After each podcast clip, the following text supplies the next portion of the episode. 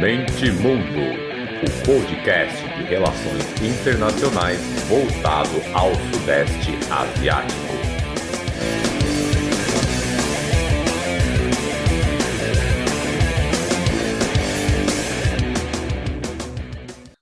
Fala galera, podcast Mente Mundo na área. Como prometido no episódio anterior, ia ter episódio de eleição, ia ter episódio de confucionismo, já estou dando muito spoiler.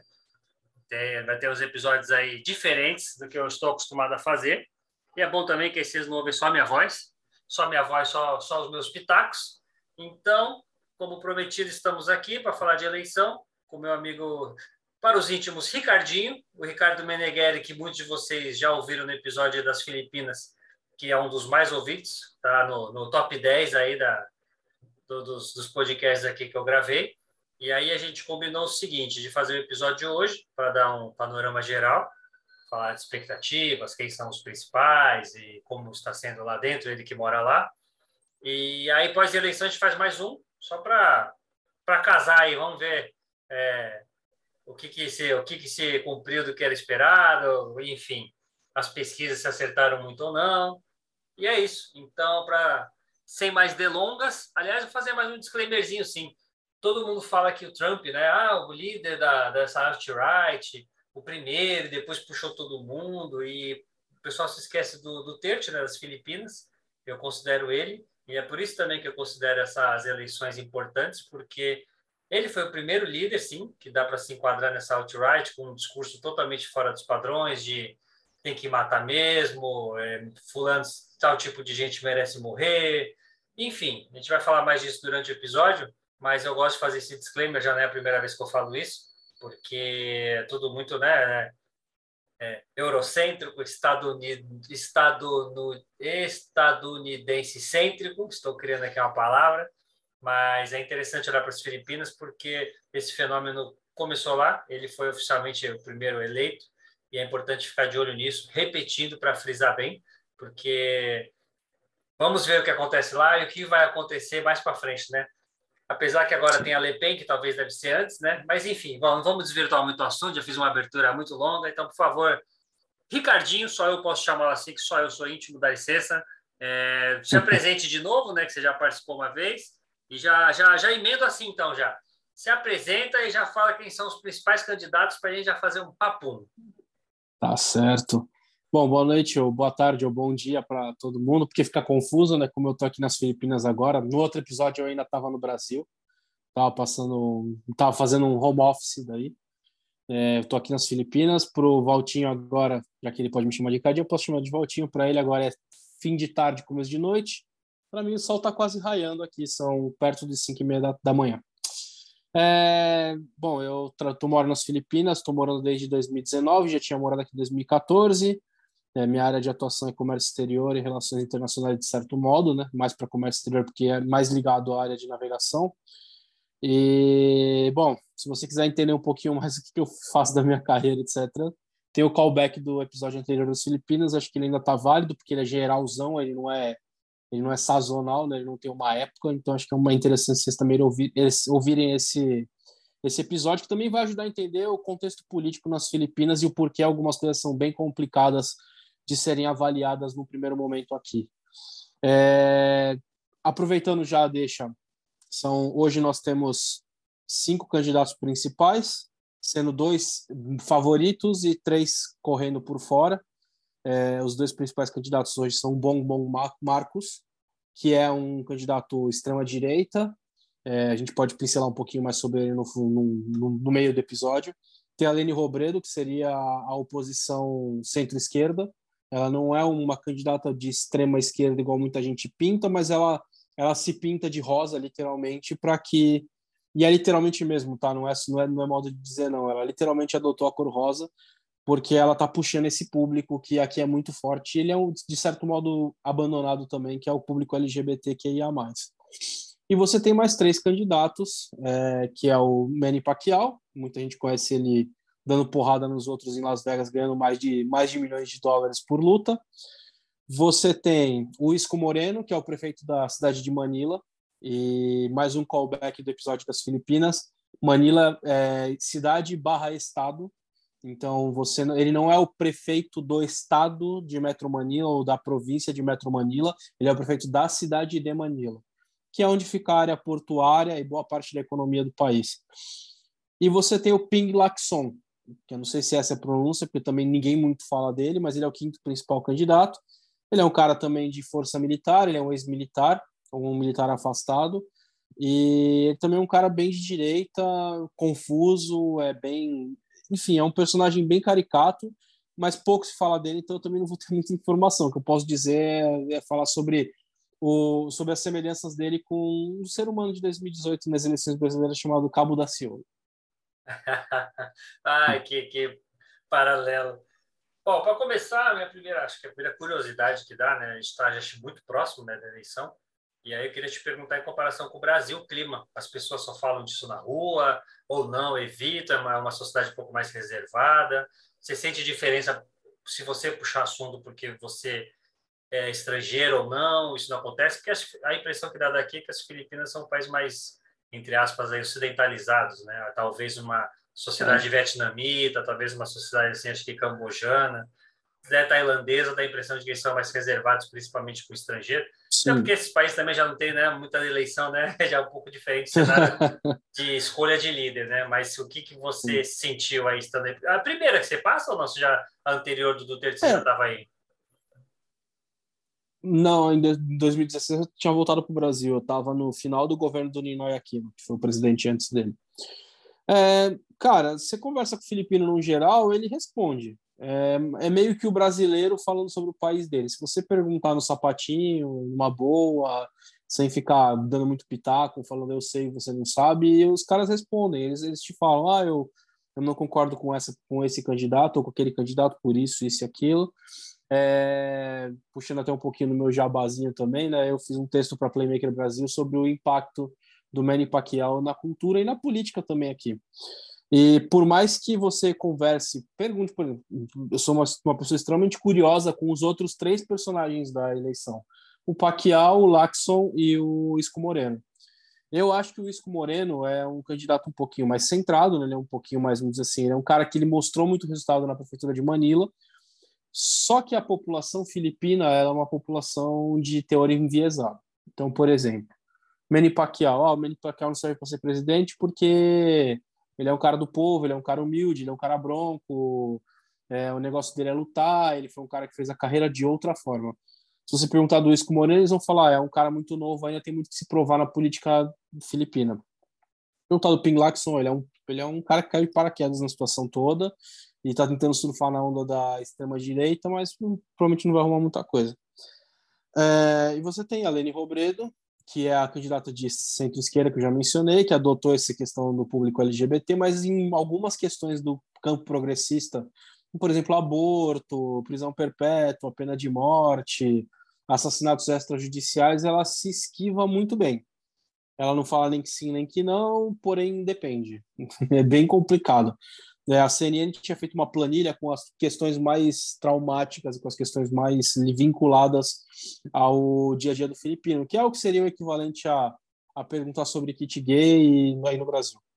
São coisas, tipo, não, não faz muito sentido perguntar para um presidente, porque ele é um chefe de Estado, ele não é um cara que vai determinar leis, ele pode sugerir, mas ele não pode determinar leis. É igual no, a democracia é igual no Brasil, aqui nas Filipinas, e, e ela sempre se esquiva muito bem. Em contrapartida, o outro principal candidato, que é o Bong Bong Marcos, ele é um cara de extrema direita. É, ele, para mim, particularmente pelo pouco que eu ouço, ele é uma incógnita, porque ele tem dois lados. Ele é um cara que está tentando vender uma imagem de uma pessoa que está tentando levar adiante o trabalho do Duterte, que a gente pode pincelar um pouquinho mais para frente, é, mas ao mesmo tempo ele vem de uma família que basicamente são ditadores. É, ele vem de uma linhagem de ditadores e aí sempre gera uma incerteza do que qual foi a consequência que isso causou na formação dele como pessoa, é, na, na, no ideal dele, porque quando você perde o poder, automaticamente você, a sua família, o seu entorno fica enfraquecido e ele participou disso direto ou indiretamente. Mas assim, é um cara que está apresentando projetos sólidos, muito parecidos com os do Duterte. E aí, por que, que ele tem essa, por que, que ele tem essa aura do Dutertista, vamos chamar assim? Primeiro de tudo, a candidata à vice-presidência é filha do Duterte. E aqui é diferente do Brasil, aqui o vice-presidente é eleito também. Então acontecem algumas bizarrices, como por exemplo a Nene Robredo, que é a atual que é candidata do lado centro-esquerdo, ela é vice-presidente do país, com o Duterte, que é da extrema direita. Então algumas bizarrices acontecem. É, e, o, e assim, quando você olha para o cenário do Bong Bong Marcos, não é o cenário que me agrada, por exemplo. Eu não acho que as, os extremos são os, os, caminhos, mas eu também não vejo a Lene Robredo ser uma combativa do Duterte. Eu vejo ela uma pessoa política. Ela pega a informação que ela tem na mão, ela tenta trabalhar. É, foi perguntado para ela em algum momento sobre os assassinatos extrajudiciais que ocorreram aqui com, no, no combate às drogas ela falou que ela preferia tomar um caminho diferente, mas que ela acha que o combate às drogas é válido. Então, assim, ela não disse nem que ela é a favor nem que contra. Então, é por isso que você consegue classificar ela como um centro-esquerda. E é mais óbvio, porque as pessoas aqui não polarizam tanto igual polarizam no Brasil. Obviamente, eles torcem, tipo, ah, eu quero que meu candidato seja eleito, por uma questão óbvia, mas a polarização não é tão forte. Então, assim, é, é, é um cenário um pouquinho mais complicado de você analisar. Mas se você olhar nua e cruamente, você está falando de cinco candidatos principais, três estão correndo extremamente por fora, é, e você tem dois candidatos que estão brigando voto a voto hoje. É, o, eu li uma matéria nesses tempos que, ao mesmo tempo que o, o Marcos aí, é um bom que fala, né? Bong Bong. Bong Bong, isso. Ele, ele tenta fugir do legado do pai, mas ao mesmo tempo ele adota o velho discurso conhecido aqui no Brasil de que foi ditadura, ah, teve excesso, mas se não fosse assim eu teria sido pior, o pior, comunismo exatamente. teria tomado, enfim. É curioso, é assim, dá para fazer vários paralelos com o Brasil. Ele Sim. é um discurso clássico que a gente vê aqui, né, da extrema direita, é, o Minority Report, né? Eles alegam que fizeram um monte de coisa baseada no que sai, como se eles soubessem o que aconteceria, né? Se eles tivessem feito algo muito louco. E o que mais aqui de paralelo para fazer? Me espanta o Pacquiao não tá bem, porque a gente vive num tempo midiático, né? Você vê os Zelensky, a gente vive em tempos de Zelensky, a gente vive em tempos de Trump. Então, quando ele anunciou a candidatura, eu vendo aqui de longe de fora, mesmo acompanhando, entrando em sites de notícias de Sudeste Asiático quase todo dia, eu confesso que me ele não decolar me, me choca, assim, me, me assusta, me espanta, não sei qual seria o termo que eu poderia usar melhor, porque não adianta, né? O, o, em todo lugar do mundo o pessoal mistura e mostra até uma certa maturidade do povo filipino de falar, não, peraí, veja bem. É, não, eu não sei se é maturidade, tá? Eu vou, eu vou ficar te devendo essa. É, é, a sensação que eu tenho é que é um misto de maturidade, tipo, isso aqui é política, com meio que, cara, eu não é o candidato do presidente atual, ele não está apoiado por ninguém. Então, assim, é meio que o filipino confia muito no que os outros falam, né? O brasileiro é desconfiado por natureza. O filipino é um. Cara, para dar um exemplo, de novo, o melhor callback seria ir para o episódio das Filipinas ouvir ele primeiro. Isso, passa bastante propaganda. Isso, bastante propaganda, assim é bom. Aí Mas assim, eu vou, pegar um, eu vou pegar um exemplo idiota que vai sintetizar o que é o filipino, e eu comentei isso no, com um amigo meu. Eu fui para fui uma província aqui, para Borrol, né? fiquei uns dias lá. Fui pro hotel, na hora de tomar o café da manhã, é, na hora de assinar o papel do café da manhã, eles me perguntaram qual, qual quarto que eu tava. Eles não pediram prova nenhuma, eles não perguntaram se me pediram a chave do o cartão-chave, né, que tem o número do quarto. Eles não me pediram para mostrar uma identidade, só me perguntaram qual, em qual quarto você tá. E depois que eu terminei de tomar o café que eu saí de lá, eu comentei imediatamente. Eu falei, olha, se fosse no Brasil, é, ninguém ia pagar café, ninguém ia pagar café da manhã. O hotel ia ter que incluir isso no café da manhã e nunca mais falar do assunto, porque as pessoas iam passar a perna. E assim, culturalmente, o filipino ele acredita muito no que você fala. Então, assim, é, se o Duterte não está avalizando o Pacquiao com todo o contexto do Pacquiao, as pessoas ligam uma antena do tipo, será que é para ele estar na política mesmo como candidato a presidente? Porque ele já é, hoje ele é congressman, né? hoje ele é um cara envolvido com a política, de certo modo. Ele estava lutando, mas ele participava da política ativamente. E aí você tem um Bongbong Marcos que tá nessa tá surfando nessa onda. E aí para puxar o callback do Duterte, o Duterte não tá apoiando ninguém. A filha dele é candidata à vice-presidência, mas ele não está falando eu apoio fulano ou ciclano. Em algum momento ele falou que prefere as propostas do Bom Bom Marcos, mas ao mesmo tempo ele já disse na imprensa de que é, o ideal seria que a próxima presidente ou o próximo presidente da República fosse advogado, que é o caso da Aline Robredo. Em algum momento ele falou que o Isco Moreno seria o candidato ideal para assumir o posto dele, já que ele já fez o, a limpeza, né, a faxina de resolver alguns problemas da, do país. E aí o Isco Moreno seria o cara para trazer o progresso de vez, para melhorar algumas situações que aqui são calamitosas, como por exemplo o trânsito. O trânsito voltou agora. Para você andar dois quilômetros nas Filipinas, às vezes você leva 40 minutos, 50 minutos. E então assim é, é bem, ele está bem neutro. Mesmo com a filha dele sendo candidata a vice, apoiando o Bom Bom Marcos, ele não está se manifestando nem a favor da própria filha. Então assim, eu não sei se ele está aguardando por um último minuto ou se ele ainda está vendo onde ele vai barganhar um cargo de ministro. Não sei, não dá para saber. Não, também não acho que seja o não, não sou eu que vou fazer futurologia aqui, igual a gente já falou. Minority Report a gente deixa para os outros, né? Mas, é, sendo muito honesto, é, eu não vejo ele se manifestar. E aí, para entender por que também ele não se manifesta tanto, o Duterte ele teve dois anos onde ele falou e fez, que foi a época do, do combate antidrogas, de começar a criar uma ponte aqui, uma ponte ali, algumas, algumas questões de infra que ele realmente resolveu. Eu me beneficio de algumas delas hoje. Se eu quiser sair de, de BDC para Makati ou de BDC para o escritório que fica em Pasig, são duas pontes que me ligam diretamente nessas cidades. Então eu não pego um trânsito tão grande, eu vou levar 15 minutos para um, 20 minutos para o outro. Antigamente eu levaria uma hora e meia. É... Só que nos últimos três, quatro anos, três anos do governo dele, ele ficou muito na bravata. Por quê? Porque ele sabia que ele dependia da China, do, do, do dólar chinês estava chegando, né, do dinheiro chinês estava chegando, e ele dependia do apoio do americano para o americano proteger ele no norte dos chineses. Então ele fez muito, e ele fez isso com maestria, tá? Se tem alguma coisa que eu posso elogiar do Duterte é que ele foi um cara extremamente diplomático. Ele fez o que a nossa diplomacia fez por muitos anos, a diplomacia brasileira. Tipo, ele soube negociar com os dois lados e tirar proveito de ambos os lados também, ou só de um dos lados, o lado que pagasse melhor. Então, assim, ele foi um cara extremamente competente. Então, eu acho, quase, quase que uma certeza, que o que o Duterte falar vai ser determinante para as eleições. É, você já antecipou as várias perguntas que vêm na minha cabeça quando fala de eleição, que era a posição dele. Eu ia perguntar também se considera o Pacquiao aí um centro também, centro-direita, como ele é como é um congressman, é, ele, ou é meio é um... ainda ele é um centrão direita. É, ele não é tão firme no, na parte, é, especialmente nas pautas ideológicas, né? Que aí no Brasil chama-se pautas ideológicas, chamam-se pautas ideológicas. Ele não é um cara tão firme. Ele é um cara que não tem uma posição forte sobre aborto, que aqui é importante. Falar, ah, eu não concordo, mas não sei se sou eu que tomar essa decisão.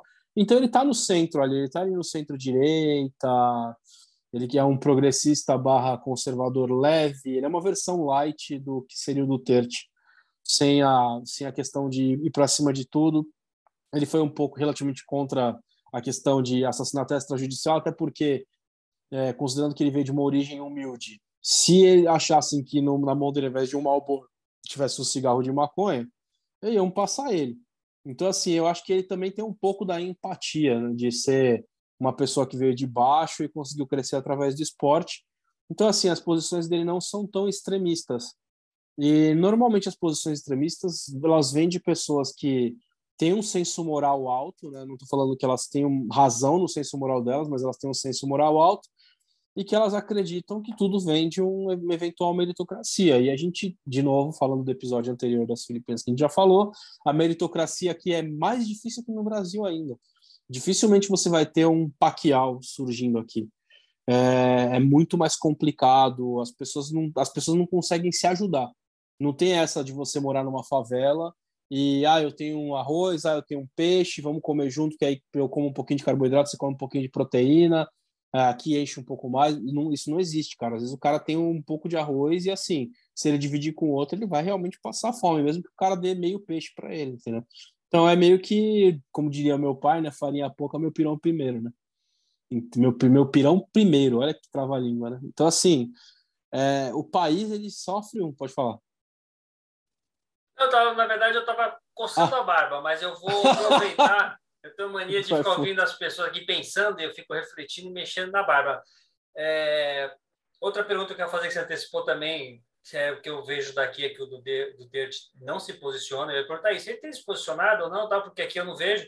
Eu tenho, né, como eu já falei em vários episódios, uns 10 sites aí do Sudeste Asiático eu entro com frequência. Essas últimas Sim. semanas foi meio difícil, andei meio enrolado aí com, com o tempo. Mas eu entro sempre e não tenho visto. Era uma das perguntas que eu ia fazer também que você antecipou.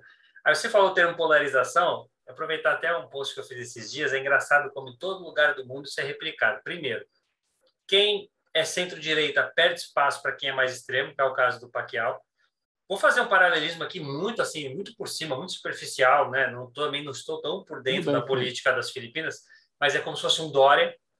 É incrível como pessoas da centro-direita até posso falar de outros países também, não consegue ter espaço com pessoas da extrema-direita nos dias de hoje, como a extrema-direita dominou totalmente o espectro da direita, que eu acho que o Dória, por exemplo, em outros tempos de Alckmin, de Serra, enfrentando Lula, acho que o Dória faria frente ao Lula em várias, e há não muito tempo atrás, porque ele consegue ser sagaz com rede social, ele consegue ser mais carismático, ele consegue, ah, ele está limpando o rio aqui e tal, você vê nas redes sociais dele que ele consegue manobrar bem as coisas que ele tem feito, ele consegue evidenciar algumas da, da, das promessas de campanha dele que falaram que ele não conseguia, como ah, o cheiro do Rio Tietê, quando você passa mais você já não sente, enfim. E outro paralelismo também que eu quero que eu queria fazer é que eu achei um absurdo esses dias eu estava vendo o Jornal Nacional e estão falando da eleição da França e me lembrou você descrevendo os candidatos que fizeram isso também e aí falaram, né? Ah, Marine, é, o Macron, que é de centro, né? Tal, tal, tal. Aí, em segundo lugar, a Marine Le Pen, que é a candidata de extrema-direita, vive atacando os islâmicos. Ela e o quarto candidato já estão falando em proibir nomes, sobrenomes islâmicos na França, são contra a imigração. Eles estão chegando a falar em criar um ministério da, da imigração. Na verdade, é uma, inventaram uma palavra bonita para falar que é o ministério do sai daqui. Vão criar um ministério é, só para tratar né? de, de imigrante. E aí, quando chegou no terceiro, falaram, é Melenchon, né? Ah, e aí o candidato da extrema esquerda ele pode ter, eu não, eu não vi a fundo o plano de governo dele, mas acredito que se tivesse o Jornal Nacional falaria. Mas falar assim mesmo, com essas palavras, e o candidato de extrema esquerda que propõe diminuir o, a idade de aposentadoria de 63 para 60 anos. Falei, como assim, cara? O cara é de extrema esquerda porque ele só quer abaixar três anos da, da idade de aposentadoria. Tá entendendo? Tipo assim, é uma polarização que só um lado é extremo. É, é o que acontece aqui no Brasil Sim. também, né? E pelo que você está descrevendo é isso. Então, assim, o centro-esquerda é o ápice do, do, do, tipo assim, não, não, não há uma equivalência. A extrema-direita está falando em assassinato extrajudicial, né? pautas sim, bem sim. pesadas, enquanto a extrema-esquerda, que nem você falou aí, ah, muita gente coloca ela como centro-esquerda, como extrema-esquerda. Ah, por quê? Ah, porque ela está defendendo os direitos da, do pessoal LGBT. Aí sabe quando você, LGBTQIA+, que agora aumentou, né? Vamos corrigir. Né? Então, assim, é muito curioso como todos os lugares do mundo também se replicam, né? Uma das coisas que eu acho interessante é acompanhar as eleições das Filipinas, porque a esquerda extrema mesmo acabou, está morta há um bom tempo, né? Hoje que, que os a marxistas vão falar que é a esquerda é revisionista, né? Então, a, a esquerda, não existe extrema esquerda, assim, é um lugar ou outro, muito raro.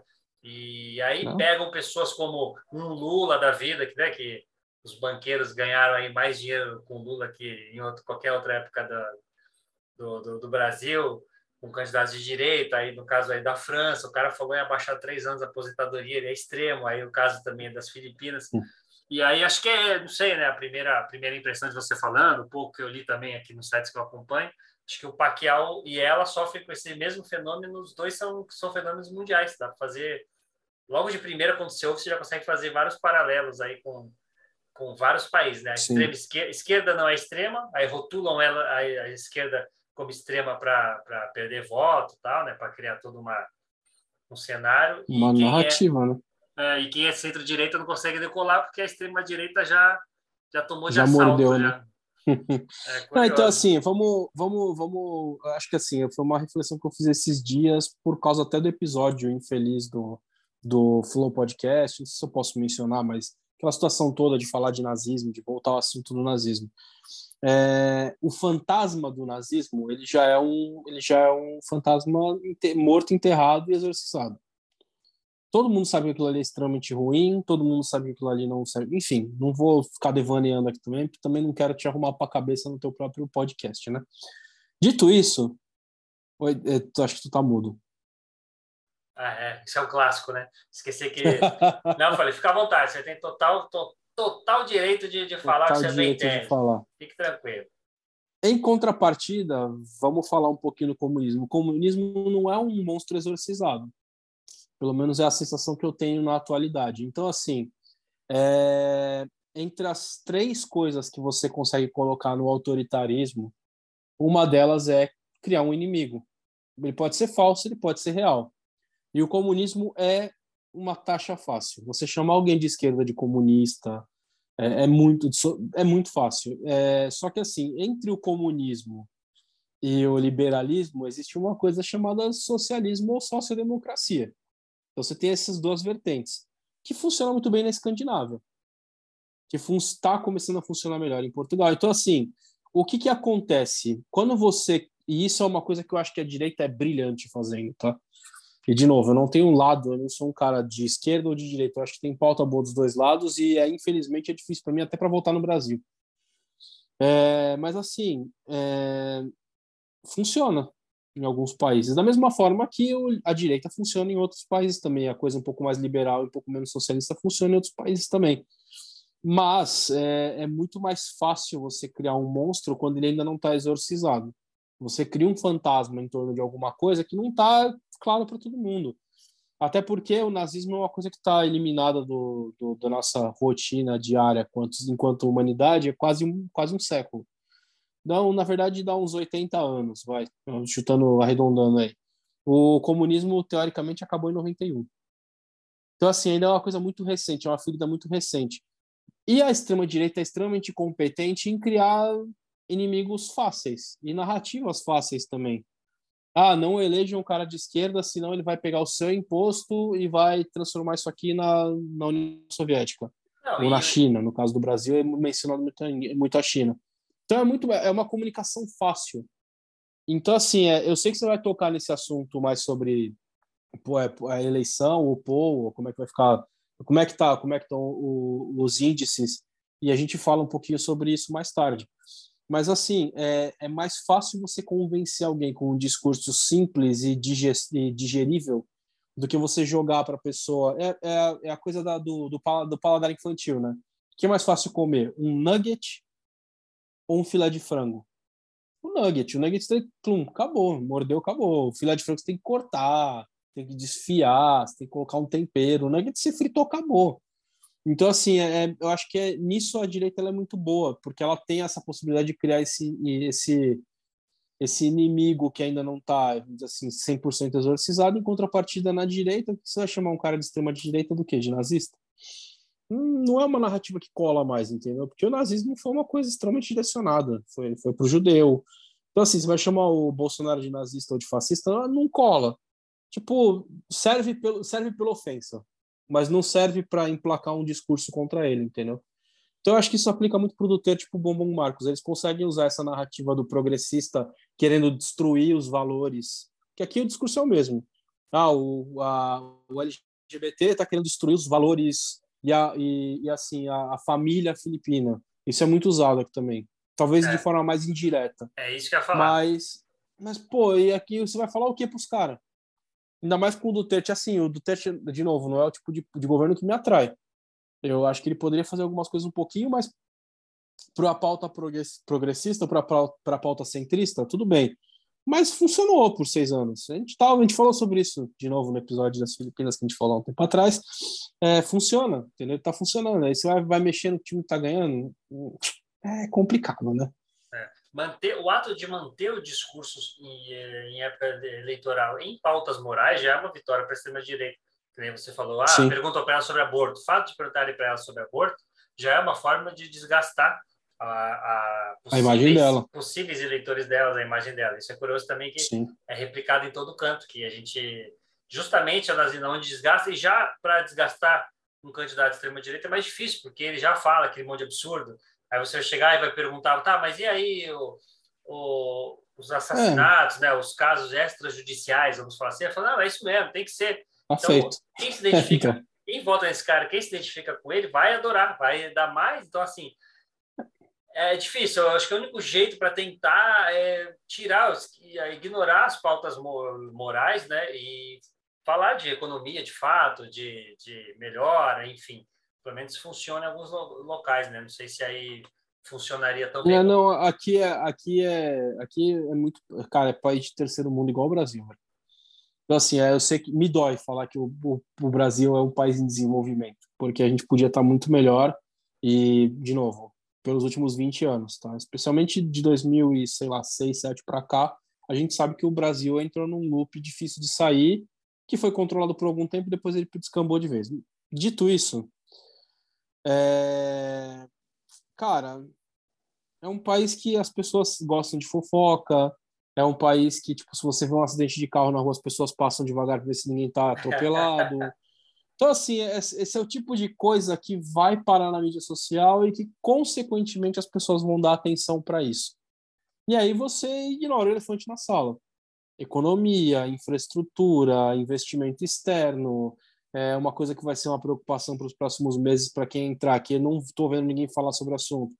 É, aumento da bolha imobiliária, tipo, renovar contrato, o pessoal que está renovando o contrato de aluguel aqui está reclamando e ninguém está falando sobre o assunto, entendeu?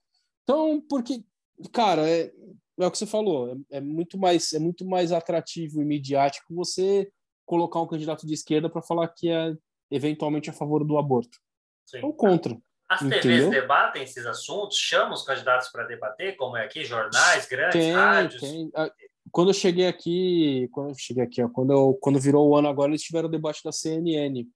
Eu, tô, eu tava tentando procurar essa planilha para ver se eu te mandava. Tem uma planilha que é assim, os temas mais polêmicos, que inclui aborto, pena de morte imediata, prisão perpétua, é, legalização, afrouxamento da, do, do, do porte de arma, e tem a planilha com todos eles, e aí você vai lembrar muito bem disso, isso é muito usado no Brasil também. Adivinha quem não participou desses debates?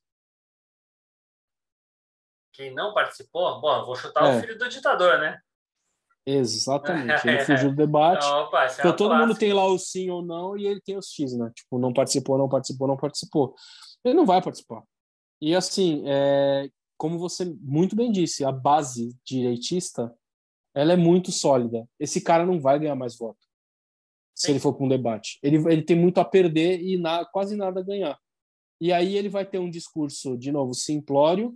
Quem vai assistir o debate normalmente é o cara que está em dúvida, porque é o cara que não está convencido das pautas de nenhum dos lados.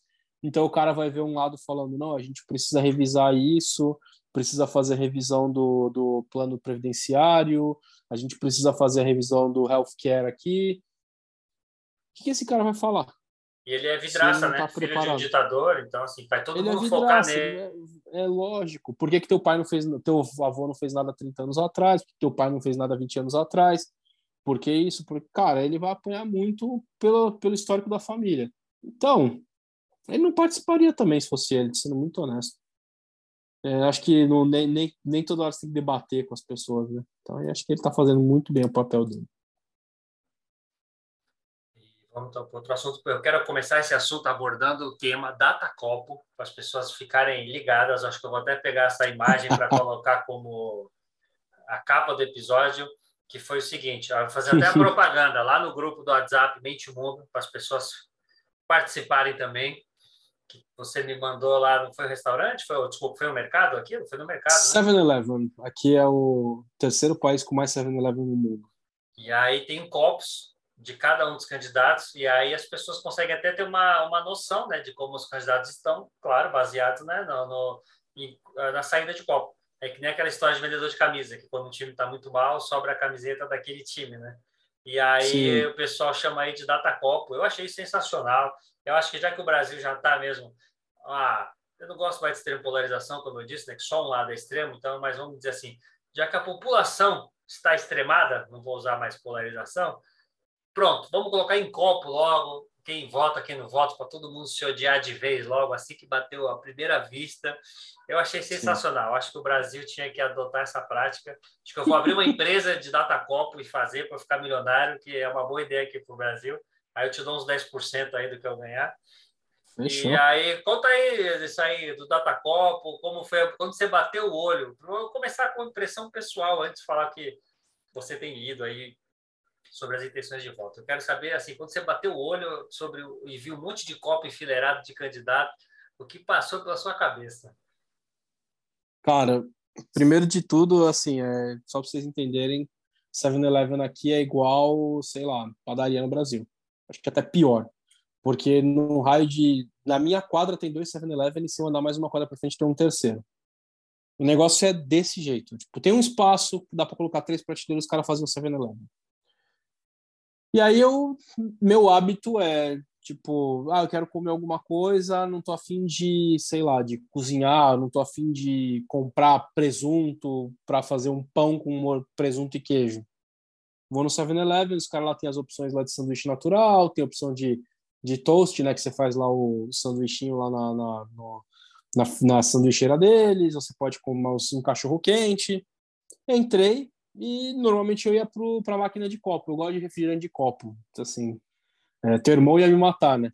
Eu falava, ah, refrigerante bom é de garrafa. Eu, cara, refrigerante de copo me atende. E assim, melhor do que os outros.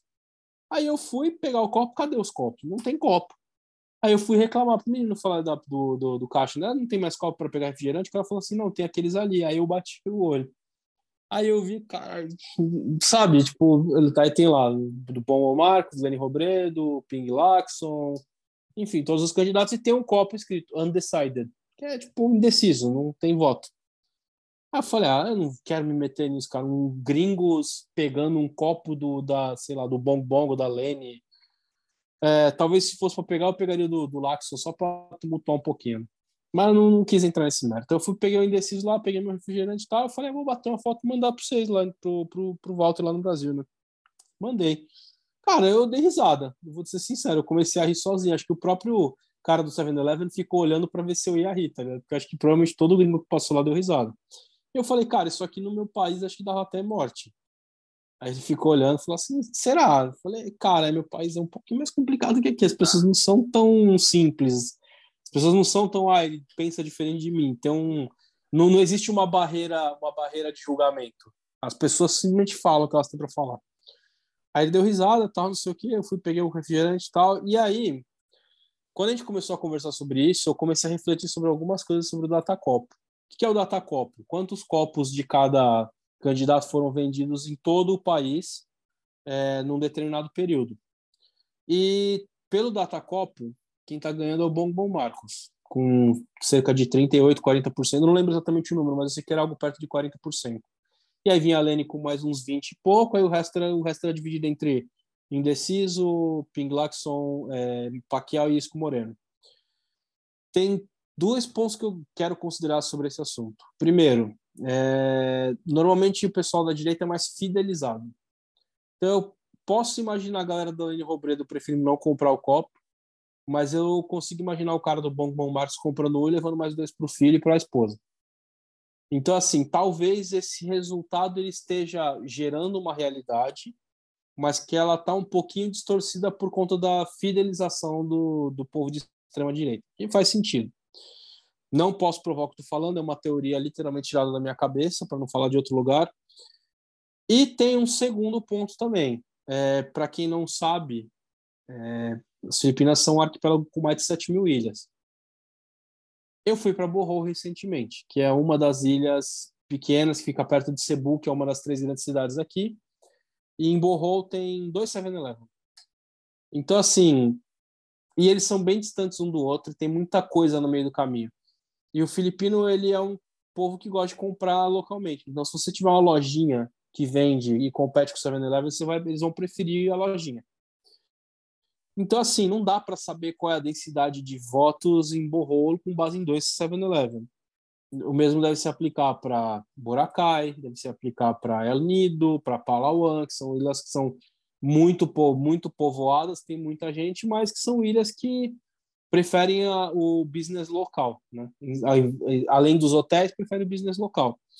Então, assim, é interessante porque gera uma densidade de votos nas três principais cidades, com certeza, que são 35% da população do país, que é Manila, ou Metro Manila, a Grande Cebu e Davao, que é a cidade do Duterte. Então, você já tem uma ideia ali que, pô, a briga vai ser entre os dois mesmo, com uma pequena vantagem ou com alguma vantagem do Bom Bom Marcos, vamos ver o que as províncias dizem. Então, assim, é, é legal o contexto de data Copa, por exemplo, no Brasil ia se aplicar super bem. Porque o Brasil, tipo, você, ah, vou criar um data Copa e vou espalhar em tudo que é lugar. Vou pegar, colocar a foto do Bolsonaro, a foto do Lula, vou colocar nesses copos, vou mandar vender com refrigerante, porque tipo, se você for para pensar, o copo é de graça. Para você colocar o teu refrigerantezinho, o teu café lá dentro, você tem que colocar, né? Tem que colocar num copo. E esse copo já me custava o mesmo os mesmos 3,50, que é o que eu pago, para eu colocar num copo só com o logo do 7-Eleven. Então assim, tipo, o copo é de graça.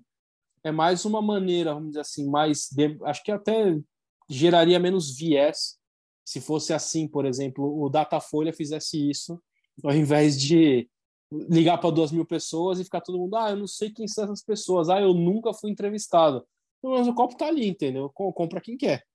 Então, assim, seria engraçado de ver isso no Brasil, cara, mas eu acho também que daria muito mais briga. Aqui as pessoas olham e saem andando, sabe? Então, ah, daria. E em 18, funcionaria então... no Brasil nesse sentido, mas 2018, é. então, vixe, 2018 foi o ápice da loucura. Já teve gente se matando em bairro, imagina com um copinho desse. E... cara com o copo Stanley dele aqui do Lula. Ou do Bolsonaro também, obviamente. O, te perguntar também das, das pautas aí, né? Você falou um pouco, mas se fala bastante em pauta externa, de política externa, não? China, que é um país bem desconfiado com a China. O que, que você tem visto por aí? Mesmo interna? Cara, Bom, não, interna... É, tá muito parecido com 2018 aí mesmo. Tipo, até tem um assunto, mas não é o que vai chamar a mídia, então os caras vão perguntar muito menos. É, o que eu posso te dizer é assim: é, todos eles parece consensual, talvez com um ajuste aqui ou ali, que todos eles, se eleitos, eles manteriam o, o, jogo duplo entre Estados Unidos e China. Ah, eu converso com a China, eu aceito o dinheiro deles, mas não quero que eles me invadam, então eu converso com o americano. É, o Duterte é um cara muito, muito habilidoso com política externa. Então, o Biden foi eleito, ele não fechou a cara, ele não fechou as portas, ele não chamou o Biden de fraudulento, deu os parabéns pela eleição. É... Isso é importante. Não chamar de fraudulento, eu acho que é uma coisa importante. É, então, assim, o fato dele ter se, se prontificado como estadista e falar, olha, gente, tá tudo bem, o Biden foi eleito, a gente continua falando com ele, não tem problema isso é muito importante, assim, sabe, tipo, para o país. E acho que as pessoas, é um consenso de que o Duterte fez esse jogo muito bem feito. Então, eu acho que todos eles consensualmente estão de, dando a dizer que vão continuar o, o termo diploma, o, o, os acordos e termos diplomáticos que o Duterte fez. É, assim, aproveitar, desculpa te interromper, que aproveitar como muita gente não acompanha, ou até nem lembra, porque né, não acompanha de perto, memória curta, enfim, chame do que quiser. O Duterte é um cara que ficou bem famoso depois do, do, do, dos assassinatos tal.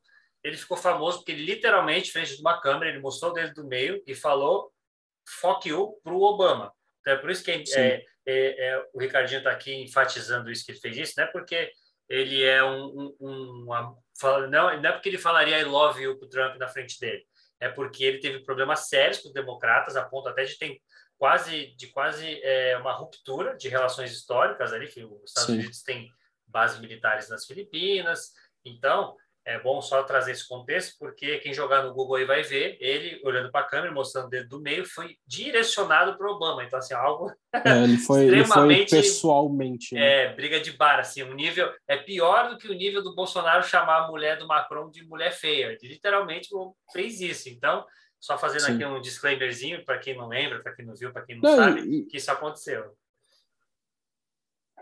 E é importante, é importante frisar também para quem não sabe, porque isso é muito no detalhe. Eu não lembro se a gente falou isso no outro episódio, mas é, as Filipinas estão mencionadas na Constituição americana, tá? Nas emendas, porque as, as Filipinas eram um território americano na época da primeira emenda, na época que foi come, começou-se a formar uma democracia forte nos Estados Unidos, as Filipinas eram um território americano. E ele foi waived, né? Ele foi liberado durante a criação da Constituição americana. Que aí foi mencionado que Guam, Havaí, Porto Rico e Alasca continuariam terrenos americanos e dizendo que as Filipinas não mais seriam um terreno americano, uma de responsabilidade norte-americana. Deve ter fatores por invasão espanhola, porque o americano e o espanhol conversou muito naquela época, mas assim, em algum momento os filipinos, a história dos filipinos americanos ela se cruza muito forte. Então, o Duterte direcionar isso pro pro Obama ou para qualquer líder, qualquer presidente americano, é um é um ato bem perigoso, bem perigoso, porque é, de, o, o governo filipino depende muito do americano. É, muito em função da base militar, a maior base militar fora do território americano é nas Filipinas. É, e eles protegem os filipinos de perder uma parte dos arquipélago, do arquipélago para a China no Mar do Norte das Filipinas, que é o Mar do Sul da China, na verdade, né? Então, assim, é, tem que tomar muito cuidado. Então, eu acho que o Duterte, ele calibrou isso, ele chegou meio que como outsider, né? Dando tiro para tudo que é lado, eu não quero que ninguém se meta no meu país e não sei o quê. E ele foi um cara que soube ler o jogo. Falou, opa, se eu continuar com esse discurso aqui, os caras vão botar no meu, no meu nariz, para não falar outra coisa. Então, eu acho que ele aprendeu, aprendeu com a história do Obama, porque não, não, houve, não houveram sanções, mas, obviamente, quando o Duterte fazia barulho por causa de algum problema com a China, o Obama falava assim, ah, então, caiu na minha caixa de lixo, eu não vi teu e-mail, desculpa, sabe? Sim. E o Biden então, que era vice do Obama, né? Bom lembrar isso, caso alguém Exatamente. Também... Então, esse, é esse nível de, de ali de, de conexão que eles têm, por isso que é importante frisar aí que você estava falando do, do, pragmatismo dele, dele não estar tá se metendo. É, ele, ele, ele, ele, ele cumpriu o que ele tinha para cumprir com o público dele, com os eleitores dele, nos primeiros dois, três anos. Depois disso, ele fez a manutenção e, e é isso. E assim, é óbvio que a gente está falando de um cara que ele tem, uma, ele tem algumas coisas que facilitam para ele, para tomar conta da briga com as drogas, por exemplo, aqui. A fronteira não, não existe fronteira terrestre.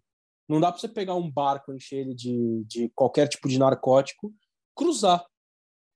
Primeiro que para você cruzar, você vai ter que passar por países como Tailândia, Singapura, Taiwan, China, Indonésia, o cara, para chegar com a droga nesses lugares, ele corre risco de morte. Aí, dito isso, o cara ainda tem que pegar um barco e, e, e colocar para navegar uns bons quilômetros até chegar no porto aqui e tentar não ser parado pela guarda costeira. E assim, é difícil. Então eu, eu, eu entendo que para ele seja mais fácil. Simplesmente entrou e chegou na rua, fez o que tinha para fazer, fez um, um, vamos dizer assim, um. Como é que é o nome daquele filme? Um expurgo, né?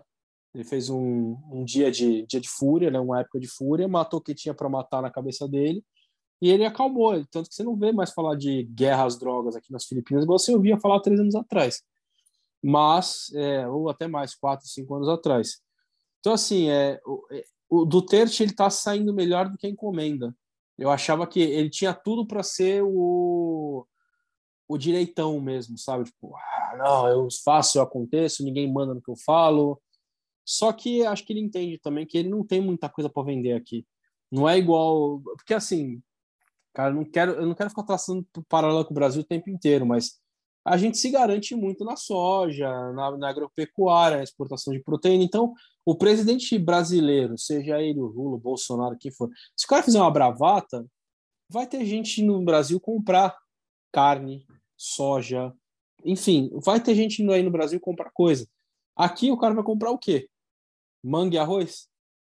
Então, assim, não é mais fácil, entendeu? Eu acho que é muito mais fácil você estar na situação de um país de, do lado oeste do mundo que tem uma população, uma densidade demográfica controlada com uma, com uma fartura de produção de commodities, o que aqui não é o caso aqui. Então o Duterte começou a entender o jogo no meio do caminho e eu acho que é mérito dele, de verdade.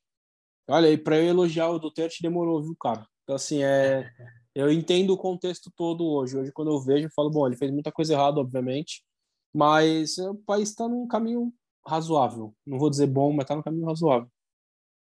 E a gente deve estar já com uns 30, 40 minutos, para a gente já se encaminhar para o final. Aí eu queria te perguntar alguns temas que você quer falar, que eu não perguntei, ou que a conversa acabou não direcionando, alguns temas que você acha importante falar, que aí você, eu, você eu, que manda. Tem uma coisa assim, tenho, deve ter mais algumas que eu vou lembrar no meio do caminho, tenho certeza, mas tem uma que é importante frisar. É... As Filipinas são um arquipélago, e por ser um arquipélago, as notícias demoram mais para chegar, porque você não tem o cara que sai do sul para o norte e que ele tem uma opinião diferente ou que ele traz uma bravata, tudo bem, a internet ajuda muito, mas o cara que é fazendeiro, que é o que tem muito aqui, muito fazendeiro que, que, que planta para viver. Esse cara não tá 12 horas por dia na internet igual a média do, do povo que, me, que vive em cidade grande é, de 8 a 12 horas mais ou menos. Esse cara não tá o tempo inteiro na internet, então para esse cara a notícia ainda chega mais lenta. Então é difícil você prever o que vai acontecer nessas eleições. É, porque você tem dois candidatos chegando muito, vamos dizer assim, muito parelhos. É, segundo ponto que eu queria pontuar também, é, começaram os, os rallies, né, que seriam os comícios aí no Brasil. É, cara, é surreal a quantidade de gente que vai para a rua. Porque não é igual no Brasil que você faz 38 comícios em lugares diferentes e vai ter tipo 10 mil pessoas em cada um. É meio que, olha, vamos fazer em Manila. Quer, quer vir para cá, vem, não quer vir, não tem problema também. Os caras fecham a avenida e, tipo, fecha nível, nível paulista, sabe? Manifestação. Se eu não me engano, na última, na última no, no principal da Lene Robredo, teve perto de um milhão de pessoas na mesma região. Eu não lembro o número exato, tipo, pode ser que eu esteja cometendo um, um, um ledo engano aqui. Não, mas foi mas grande, um número alto. porque saiu notícia foi, foi aqui, enorme. saiu notícia de jornal daqui, isso aí. A Onda Rosa é, então. chegou, chegou a sair. Exatamente. É, não sei se Jornal Nacional ou se Jornal da Globo, mas assim, um jornal grande de alguma das, das TVs grandes, não lembro também se foi Globo, se foi Band, mas eu lembro de eu assistir na TV a repercussão disso, tão grande foi. Se eu não me engano, bateu Sim. um milhão mesmo. Assim. É, eu não, é, de novo, eu não quero cometer o lado engano, acho que você também não, mas era um, foi, foi muito grande. Foi coisa de ocupar uma avenida inteira, praticamente. Então, assim, é, é, é, é assustador. Só que, é, e isso é importante frisar, até pelo como o filipino lida com as coisas diferentes do brasileiro. A população de direita aqui é uma população mais comedida para falar. Se você entrar em conflito com eles para conversar, eles vão se acalorar. Mas se você conversar sobre política falando, ah, não sei se concordo muito com fulano, com ciclano, é, você tem direito a ter sua opinião e a coisa meio que se encerra. Então, assim, é, eu acho que está sendo importante esse movimento da Lene Robredo aqui, é, e aí é um ponto de vista, de novo, pessoal, e é deixar claro, tá? Tirando os detalhes, os, os detalhes com números, é, tá muito, tem muito do meu, do meu feeling pessoal, né? É, tá sendo importante para a galera desse grupo LGBT que ia mais, entre outras pessoas, se sentirem de certo modo representados. Eu acho que é por isso que ela está tendo tanto tanto engajamento. E acho que já já foi mencionado isso em algum momento, em alguma coisa aí no Brasil, um, eventualmente em algum programa tipo um Shark Tank Brasil ou algo, algo do tipo. O Pink Money, ele é grande aqui também. A comunidade LGBTQIA+, gasta dinheiro aqui, e gasta dinheiro de uma, de uma maneira muito mais livre do que no Brasil. Você, se você for para uma balada aqui nas Filipinas, por exemplo, você vai ver muito LGBT em balada hétero. Não existe essa. Existem as baladas eh, LGBT, é óbvio que existem. Mas se o cara, se o cara ou a mulher se sentir, ou, ou, ou a trans, ou o trans, se sentirem confortável para ir numa balada hétero, eles vão e assim, eles vão conversar com gente, as pessoas vão tratar eles da melhor forma possível. Então, assim, a representatividade deles em detrimento a países do, da esquerda, da esquerda não, do oeste do mundo, que seria do lado do lado capitalista do mundo, teoricamente, né? ela é muito maior aqui. E acho que é, é, Só que essa galera nunca se sentiu representada, politicamente falando. Porque o jeito que eles compraram o barulho da Lene Robredo é muito, é muito, é muito impressionante.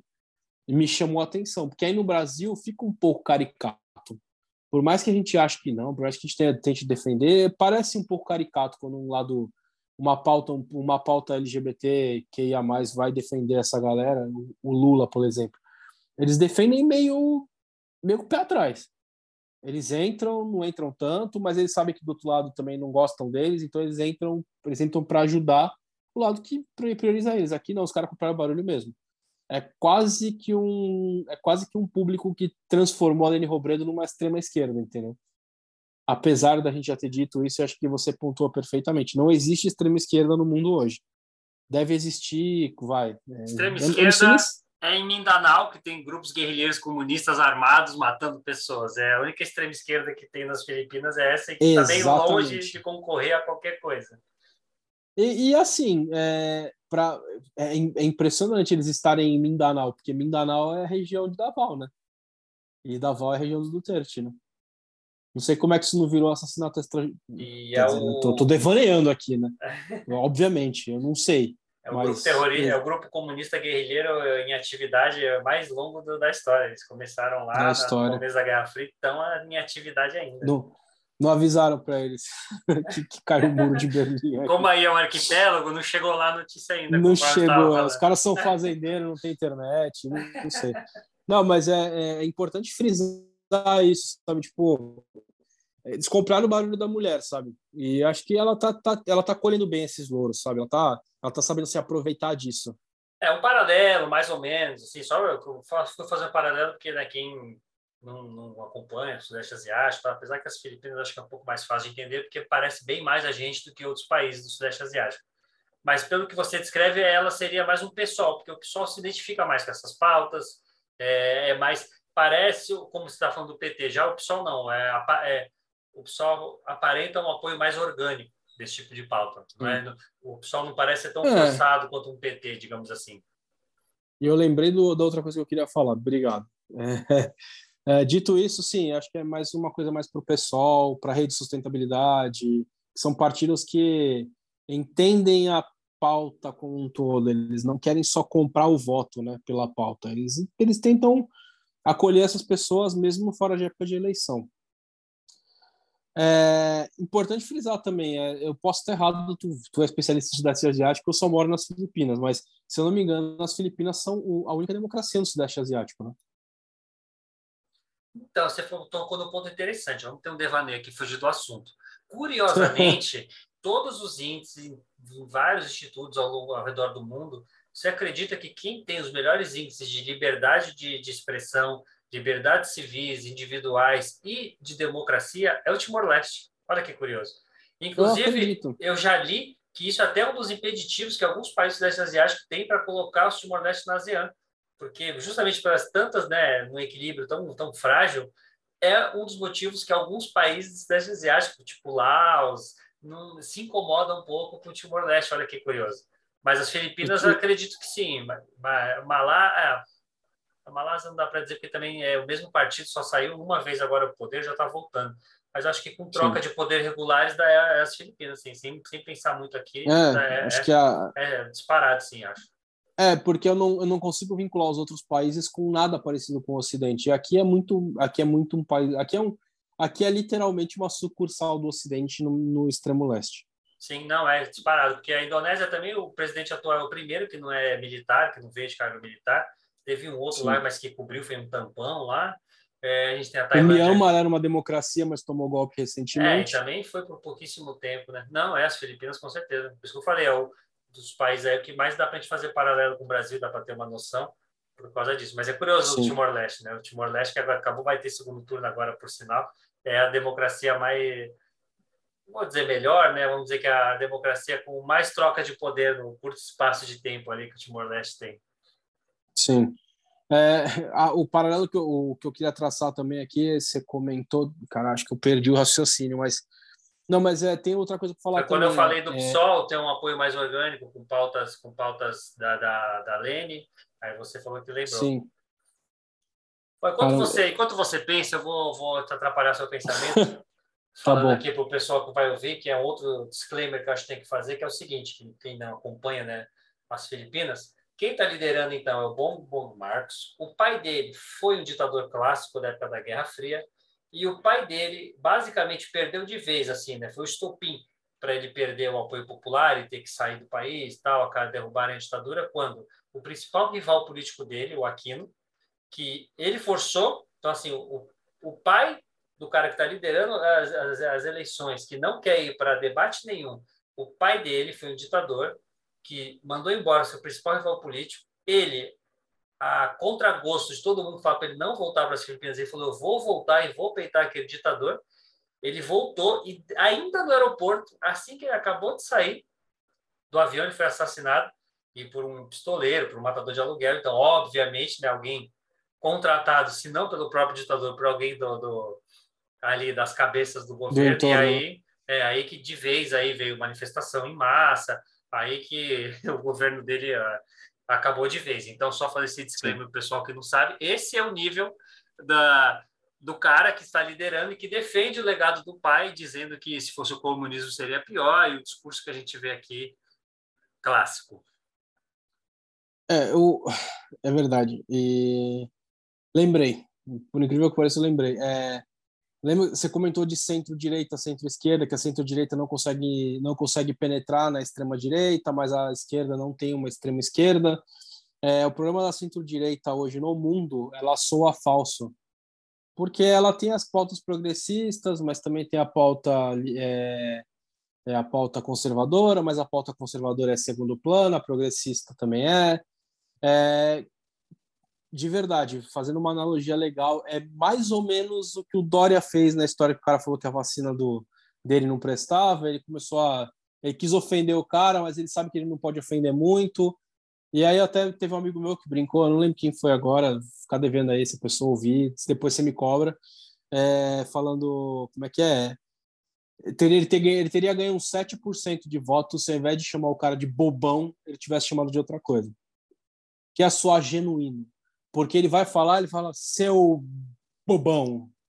Mas eu vou, cara, quem xinga, quem que adulto xingou de bobão, cara? mas é, um, é, mas é, o, é a coisa do media training, né? Ela, ela parece genuína, mas ela não é, né? Você chamar alguém de bobão, você não é um cara genuíno. Com todo respeito ao Dória, acho que ele não vai ouvir esse episódio, mas se ele ouvir, é um grande abraço, um efusivo abraço.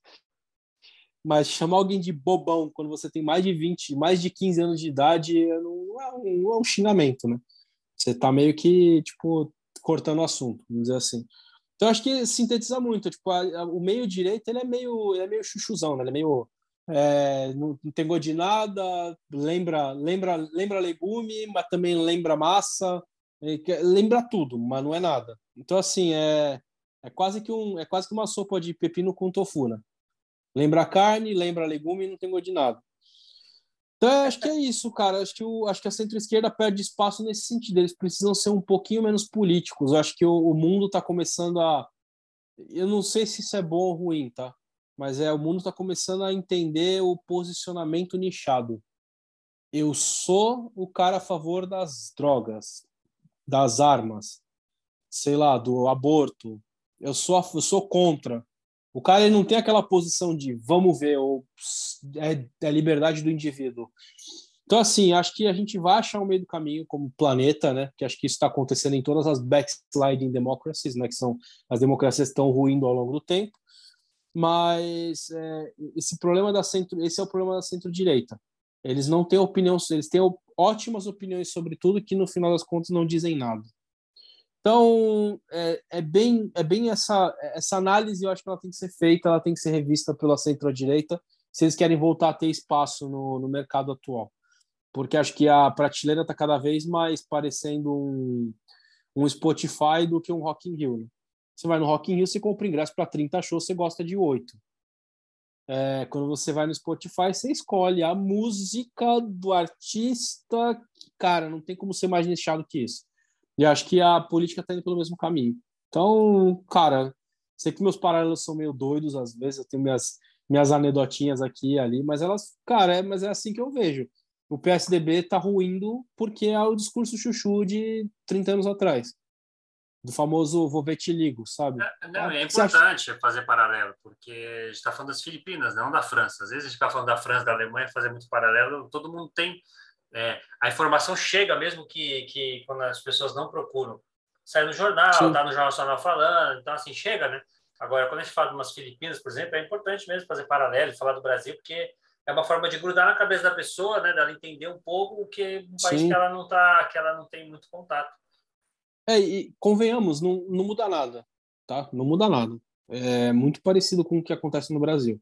Perto de eleição começa a vir um monte de comício, Aí é o cara que é o cara que é prefere um ou prefere outro, que é, pega trânsito e fala quando é o, o que ele prefere falar, ah, mas é a democracia. Quando é o que ele não gosta, é esse tipo canalha está quebrando a minha rotina diária. Algum, algum ah. político deve prometer alguma ponte Santos-Guarujá há 100 anos, como acontece aqui no litoral, para quem não é. sabe, não é daqui. Toda eleição regional aqui, um candidato a prefeito fala que vai construir uma ponte que liga Santos Guarujá, que só tem uma balsa e é um inferno, você fica no mínimo é, meia hora, e aí toda vez vem um prefeito, um candidato, até a vereador fala que vai construir a ponte Santos-Guarujá, é um clássico aí tem a, Aí tem a tal da pedra fundamental, tu já ouviu essa história, né? Não lembro. Não podemos fazer a ponte porque tem uma pedra fundamental no meio do canal e se quebrar esta pedra podemos complicar o por cara é, um, é uma lenda urbana que eu não sei se é verdade ou não, mas como eu trabalho na área portuária, eu já ouvi de alguns mais velhos sobre isso, que existe uma pedra no meio do canal de Santos que se quebrar ela pode ser que coloque o Porto de Santos abaixo, porque pode pode pode destruir o processo. Cara, é um é um é, é, desculpa, é chapéu de alumínio, sabe? Uhum. Eu quando eu ouço eu falo assim, não é possível. Vamos vamos supor que seja verdade, porque eu não sei. É o que você ouve dos outros. Vamos supor que seja verdade não é possível que em, sei lá, não sei quantos anos de maçonaria, não sei quantos anos de engenharia, ninguém consiga desenvolver algo que evite que este problema seja realmente um problema. Sim. Mas tudo bem. Então, assim, aí cada hora vem um problema. Aí vamos, ah, não vamos fazer mais ponte, não, faz túnel. Você fala, ah, tá bom, mas os caras não conseguem passar por cima, vai passar por dentro? Sim, 100 vezes mais caro.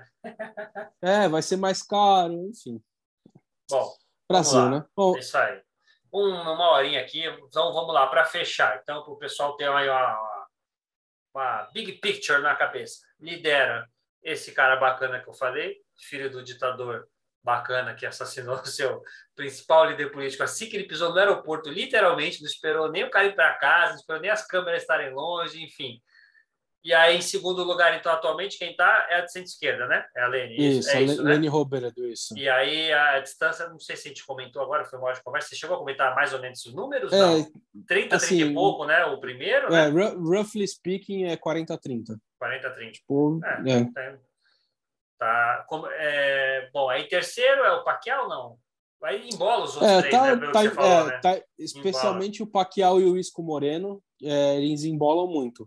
Então aí algumas pesquisas dizem que o Pacquiao está um pouco na frente, outras dizem que eles estão empatados, mas assim, as pesquisas sempre apontam para o Pacquiao em terceiro. E se fala aí como é, tem essa, esse modelo que não funcionou aqui no Brasil pré pré-ditadura militar de 64 e se fala bastante das vices ou não? Só fala mais da filha do Duterte ou tem tem uma, uma, uma projeção tem, tem, nas mas TVs, assim, que, por exemplo, eu eu eu não conheço os outros vices. Eu sei da Sara Duterte, porque ela está ah, então diretamente envolvida é. com, a, com a campanha do Bom Bom Marcos. Ah, mas ela tá, ela é vice. Então, assim, ah. é meio que. O, o, na verdade, aqui tem um ponto legal. Cara, esse episódio vai ficar muito longo. É. Mas é. Tem um ponto legal aqui, porque por, o, o Duterte queria a Sara Duterte candidata à presidência. E aí depois ele voltou atrás e falou que queria que ela fosse senadora.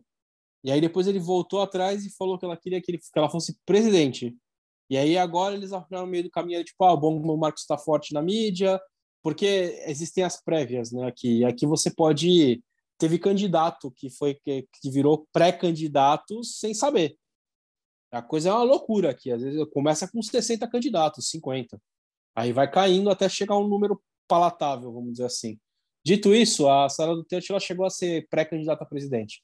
E aí depois que viram que eles precisavam se unificar e tal para não roubar voto um do outro, como aqui só tem um turno, não tem como você ter o voto, o voto real e o voto útil, né? Então a Sara Duterte virou vice-presidente, mas ela tá mão com mão com o bom Marcos. A maioria das publicidades os dois estão juntos. Então acho é. que a ideia é meio que puxar o sobrenome junto, né? Tipo, contratar Sim. o contratar o filho do Cafu porque ele é filho do Cafu, sabe? Coisa do tipo.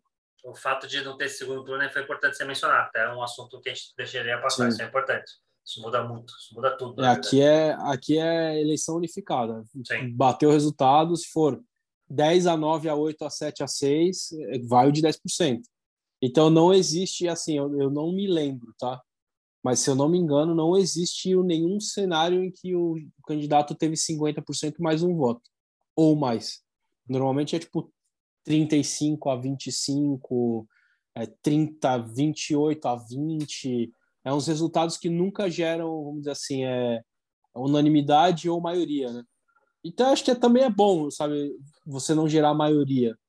Também pode meio que coloca a pessoa numa cadeira numa cadeira elétrica, sabe? É uma cadeira de presidente que a qualquer momento alguém pode apertar o botão e falar: ah, se não está funcionando, eu sinto muito. Então, é, acho que é, é, é uma maneira sutil de dizer para o cara: você está eleito, mas você não é a maioria. Sei, parece funcionar aqui. Não sei como é que uhum. isso vai ficar no Brasil, mas. então, é, é, ela, ela já ganhou. Vou, vou, vou bater o martelo aqui antes de todo mundo. Ela já ganhou. você viu aqui primeiro. É, isso. Não, aqui tem informação. Breaking news. Vice-presidente Breaking da, news. Da Saiu do tempo e já é vice-presidente da partir de 2023. Mas é isso. É, muito obrigado pela, pela, paciência e principalmente pela hora, pelo fuso horário. Você está ah, madrugando aí para falar. Você comigo. já está vendo o sol aqui na janela? Já, já, então, é, é, tá, tô vendo aí. Muito obrigado. Eu quero fazer uma correção aqui o episódio das Filipinas, que você foi com você. Não é top 10, não, é top 4. Respeite, respeite. Ô, Ricardo, louco. Ricardo Meneghelli, é top 4. Receba! O cara, é, o cara, o cara, é chique.